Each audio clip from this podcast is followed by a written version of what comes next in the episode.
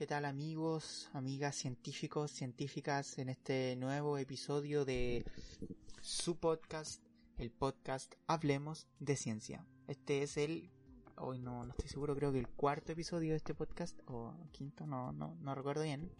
Pero en este episodio, este episodio es la segunda parte de la serie que llevamos sobre el sistema solar. La primera parte fue, si no recuerdan, sobre el Sol. Y si no lo han escuchado ese episodio, les recomiendo que lo escuchen.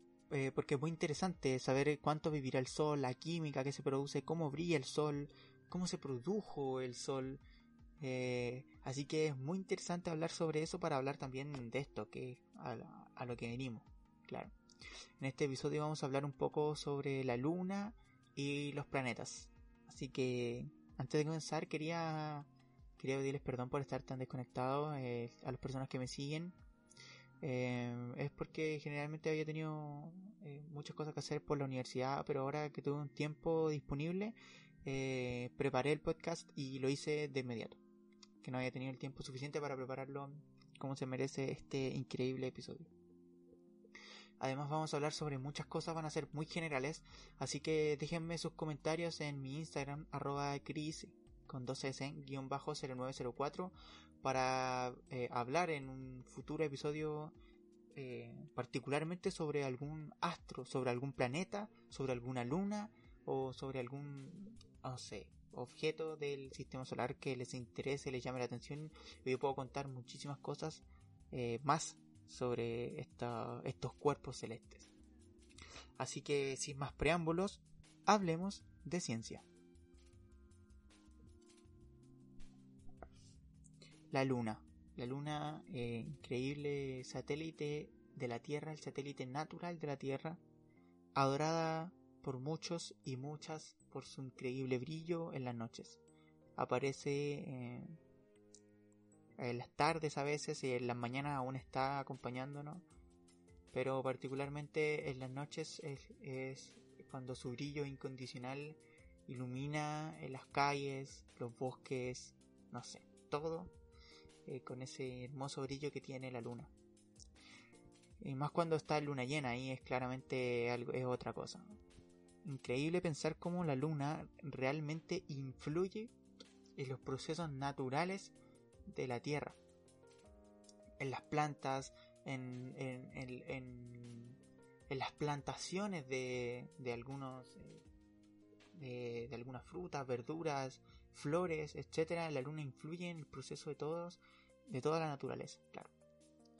Así que la luna es algo a la que muchas personas adoran, le rinden culto y es un increíble objeto astronómico o un astro para tomarle fotos y muchísimas fotos hay sobre la luna y uno bueno levanta una piedra y fotos de la luna porque es muy linda es muy hermosa la luna en diferentes etapas bueno del menguante y ascendente etcétera así que nada la luna está a 380.000 kilómetros de la Tierra y él es nuestro único satélite natural yo digo único satélite natural, claro, porque hay otros planetas del sistema solar que tienen mm, otros astros.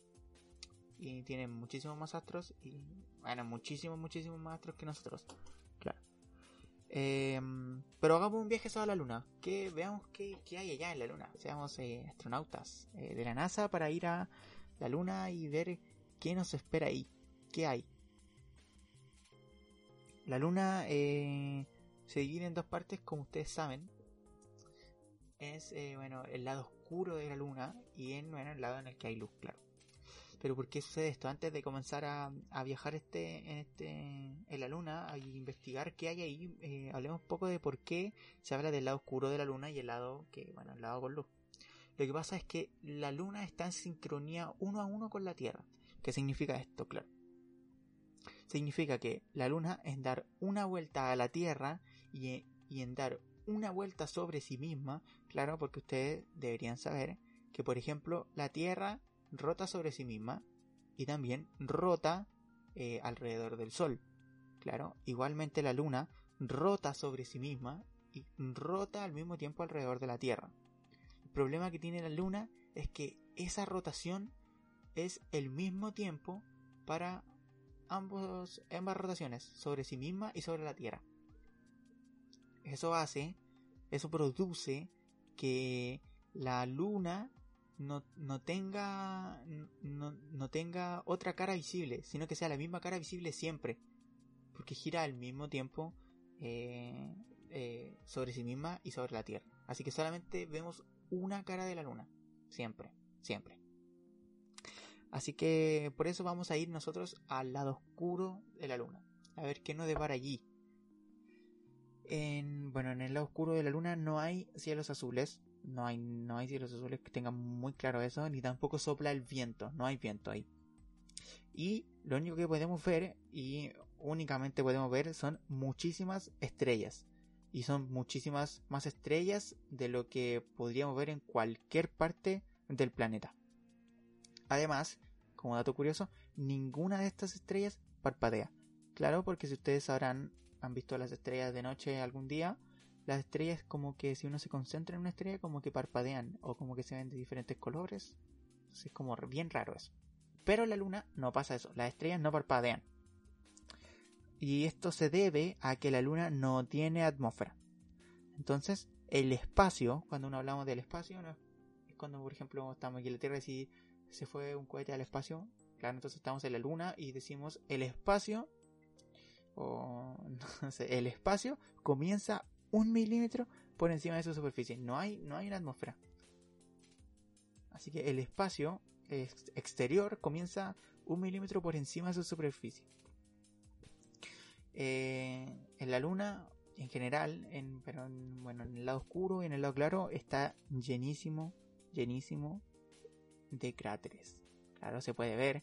En el lado visible hay un cráter bien grande. Cuando uno ve, se concentra la luna, no sé si ustedes lo han visto, pero uno se concentra la luna se ve que tiene un cráter bien grande. En, cuando hay luna llena uno se ve que uno más hay un cráter que es muchísimo más grande que lo otro. Este, bueno, estos cráteres eh, son recuerdos congelados en el tiempo de lo que le ha impactado a la luna eh, durante su existencia. Caer, pero ¿cómo se creó la luna? Asimismo, como la luna tiene cráteres, pensemos cómo se pudo haber creado la luna. La Luna tiene unos 4.000 millones de años. Esa es como una edad eh, mínima de la Luna. Hace unos 4.000 millones de años, en nuestro planeta, que era muy joven, el planeta Tierra era muy joven, eh, no tenía luna en ese momento el planeta Tierra, no existía la luna, pero pasó que sufrió un impacto de otro planeta del tamaño de Marte no es necesario saber cuánto, qué tamaño tiene Marte, sino que es lo importante saber que Marte es más pequeño que la Tierra. Entonces, un planeta eh, del tamaño más pequeño que la Tierra, del tamaño de Marte, impactó sobre la Tierra. Y bueno, ustedes podrían imaginarse lo que pasó en ese entonces. Impactó, no, no es como que habrán chocado despacito, sino que fue un gran impacto. Y arrancó eh, pedazos de la Tierra, pedazos considerables de la Tierra, y lo esparció, bueno, por todo, por todo el lugar.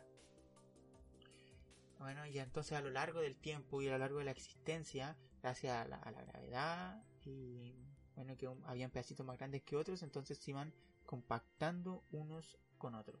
Y el resultado de esa, de esa compactación de pedacitos fue la luna. Así que así se produjo, se produjo la luna. A ver, para que nos hagamos una idea. Si hoy en día se produjera una colisión de tal calibre como la que estábamos contando hace un momento, bueno, sería más que suficiente para erradicar con toda eh, forma de vida en la Tierra, animales, plantas, humanos, todo, todo, todo. En aquel entonces, eh, hace 4 mil millones de años, entonces la Tierra estaba vacía y bueno, entonces, bueno, no pasa nada, claro. Eh, pero se hace raro pensar que sin esta catastrófica colisión no tendríamos una luna que iluminara nuestra noche. Eh, y tampoco tendríamos mareas significativas. Y en realidad tampoco tendríamos la vida tal como la conocemos. O sea, no existiría así como el planeta como existe hoy en día. Entonces, eh, claro, o sea, se hace raro pensar eso. te estamos contando que fue algo catastrófico, una, una gran colisión, pero sin esta colisión bueno, no sería, no sería lo mismo. no sería lo mismo que, que, que ahora. Así que gracias Luna por existir y por tantas cosas. Bueno, si nos vamos para el lado claro de la Luna, el planeta Tierra visto desde aquí tiene como un tamaño de cuatro lunas llenas una al lado de otra. Claro, como nosotros vemos la Luna, una luna llena, es como ver cuatro lunas llenas eh, una al lado de otra. Así se vería la Tierra más o menos. Las colisiones, como las que produjeron la aparición de la Luna, son, en términos generales, son cosas del pasado. ¿Por qué? Porque hoy no hay planetas eh, desbocados, así como errantes, eh, que amenacen el planeta Tierra. Eh, bueno, en ese entonces sí, porque bien el, el, sistema solar se está formando, está bueno, entonces habían varias cosas por ahí sueltas y varios planetas que estaban rondando por ahí, tomando, tratando de tomar un lugar y bueno, pasan muchos eventos.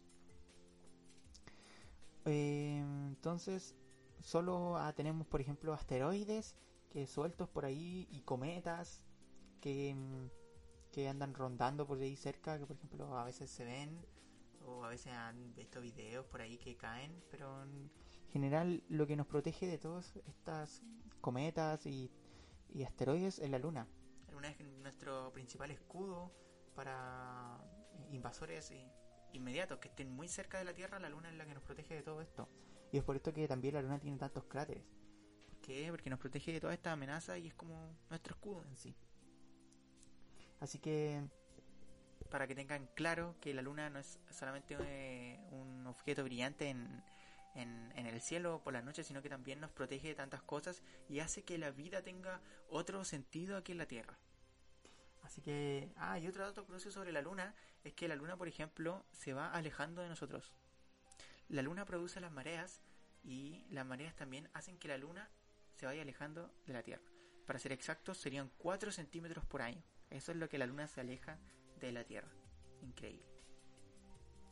Pero, no sé, sería. Faltaría muchísimo tiempo para que la luna como que se vaya así para siempre de la Tierra.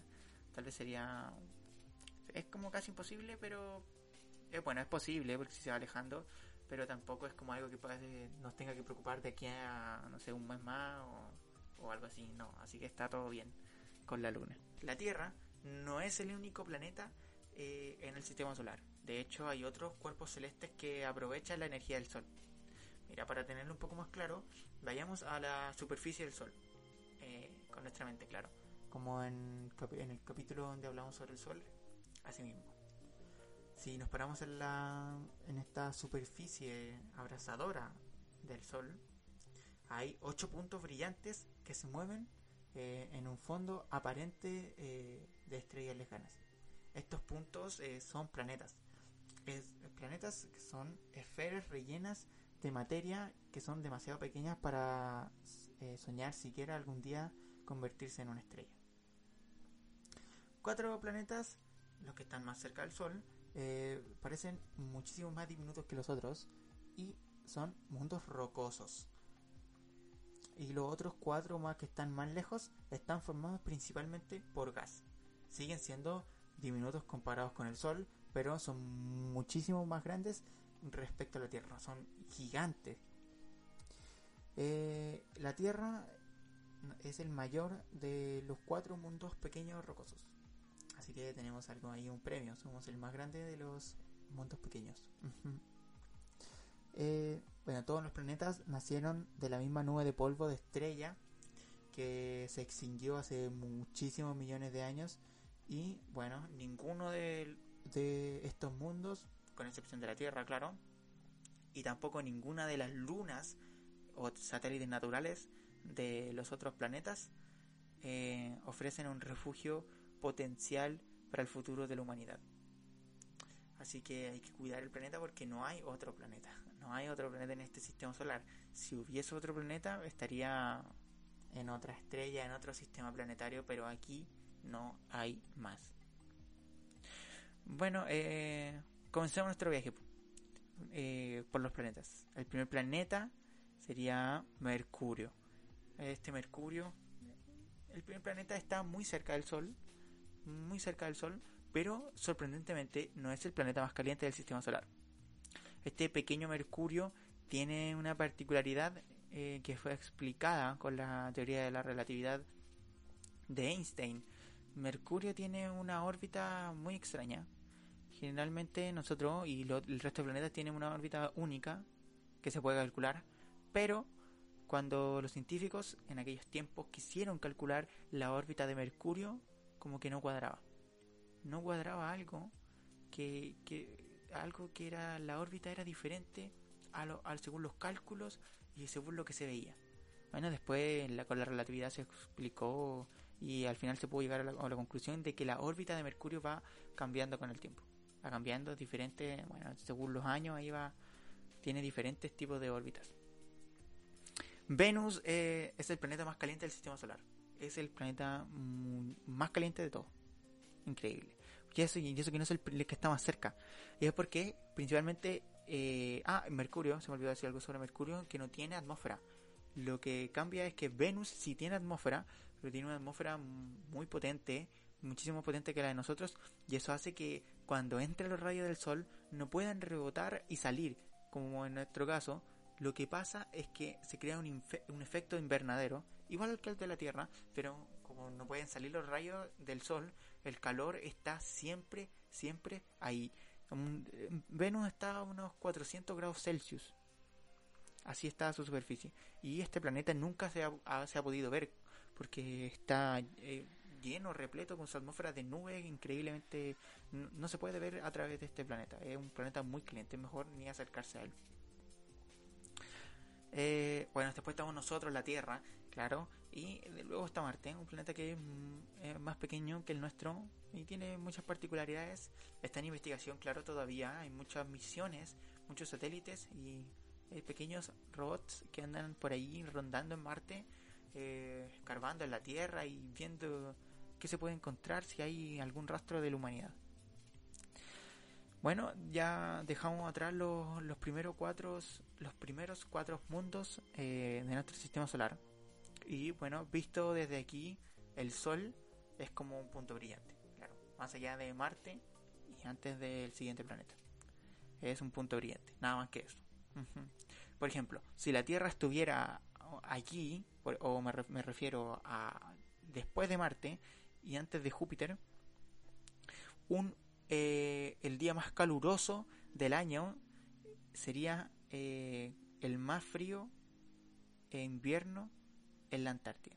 O sea, el día más caluroso sería igual al día más frío de la Antártida. Para que se hagan una idea, el día más frío de la Antártida son menos 94 eh, grados Celsius. Ese sería el día más caluroso si la Tierra estuviera en ese lugar. Imagínense. Eh, bueno, después de Marte hay como eh, un, pequeño bólido eh, de rocas. Hay, hay, un, hay un gran conjunto de rocas ahí, hermanas, que son un recordatorio, son los restos de los días lejanos en que se formó nuestro sistema solar y nuestro planeta. La mayoría son asteroides amorfos que en conjunto forman lo que los astrónomos llaman el cinturón de asteroides, o muchas veces conocido también como el, el cinturón de Orión, también, claro, ese. Bueno, que ahí en la constelación de Orión, ahí uno se puede ver, claro, el cinturón de asteroides, ahí se puede encontrar. De hecho, las tres Marías es el cinturón de asteroides, es exactamente es, es a lo que le llamamos las tres Marías, es el cinturón de asteroides.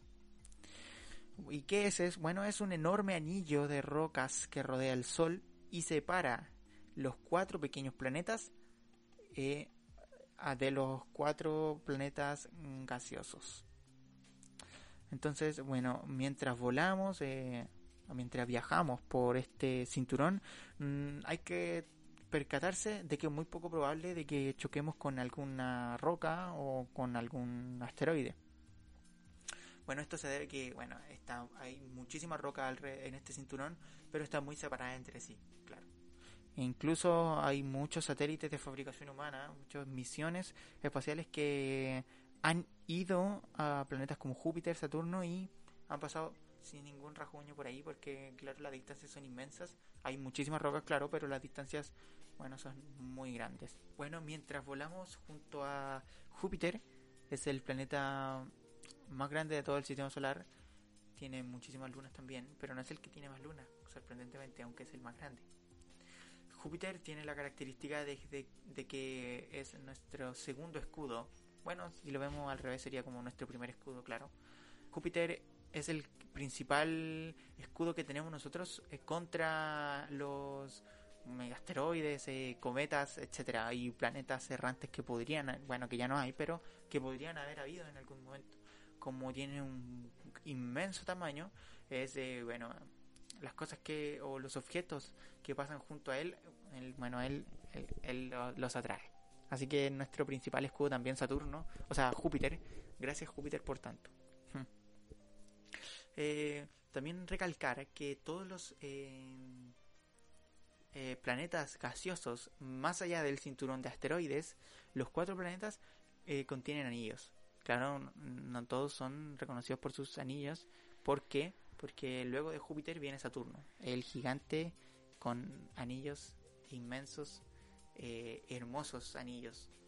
Eso es por lo que es tan reconocido Saturno. Yo, bueno, yo soy un fan estoy enamoradísimo de planetas Saturno. Eh, lo amo, es que yo encuentro no sé ustedes, pero Saturno es algo especial, es algo único, es un planeta hermoso. Eh, sus anillos, bueno, que son de hielo, eh, así que, bueno, son muy helados sus anillos. Y Saturno, sorprendentemente, es el planeta que tiene más lunas en el sistema solar. Hace un, han estado en competencia con Júpiter eh, hace un tiempo. Ahí los dos ahí luchando porque tenía más lunas, pero bueno, últimamente se ha demostrado que Saturno tiene más lunas eh, alrededor, ahí, orbitando. Urano y Neptuno son planetas inmensamente fríos. Son los planetas celestes a uno, son como celestes, azules, pueden buscar en fotos. Por ejemplo, uno puede ir a pararse a, Júpiter o a Saturno, claro, porque no hay nada, no hay no hay tierra firme donde pararse, no, no existe eso, no hay un gas, es solamente gas. Tienen un núcleo que es eh, rocoso, pero el resto es solamente gas.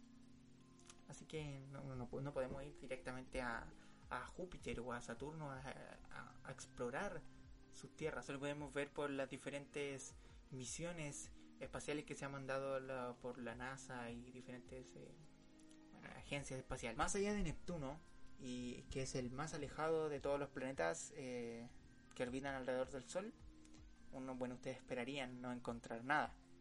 Pero, bueno, estamos en un error, porque claro, después de Neptuno hay otro cinturón, eh, bueno, hay otro cinturón de bolas de nieve, claro, eh, como se podría decir así, unas bolas de nieve sucias de todas las formas y tamaños que probablemente son más restos del nacimiento de nuestro sistema solar y de nuestro planeta. Este cinturón se denomina cinturón de Kuiper. Desde aquí el Sol es del tamaño de una cabeza de alfiler, como cualquier otra estrella. Aunque estos lugares sean tan remotos y no, parece, no pareciera que debería llegar el calor, eh, bueno, algo de acción se produce en este cinturón de Kuiper. De vez en cuando y debido a las colisiones entre estas eh, este, entre, estas eh, bolas de nieve sucias y debido a perturbaciones de otro tipo una o más de estas bolas de nieves sucias son expulsadas de su tranquila y lejana órbita alrededor del Sol en este cinturón y se ven impulsadas hacia nuestra estrella por la gravedad, claro, y entonces alcanzan climas progresivamente más cálidos con la aceleración y el movimiento acelerado. Eh, empiezan a derretirse a medida que van ganando velocidad en sentido opuesto a la radiación solar. Y entonces dejan atrás largos eh, rastros de rocas pequeñas y heladas que brillan en la oscuridad. Se convierte así en unos cometas.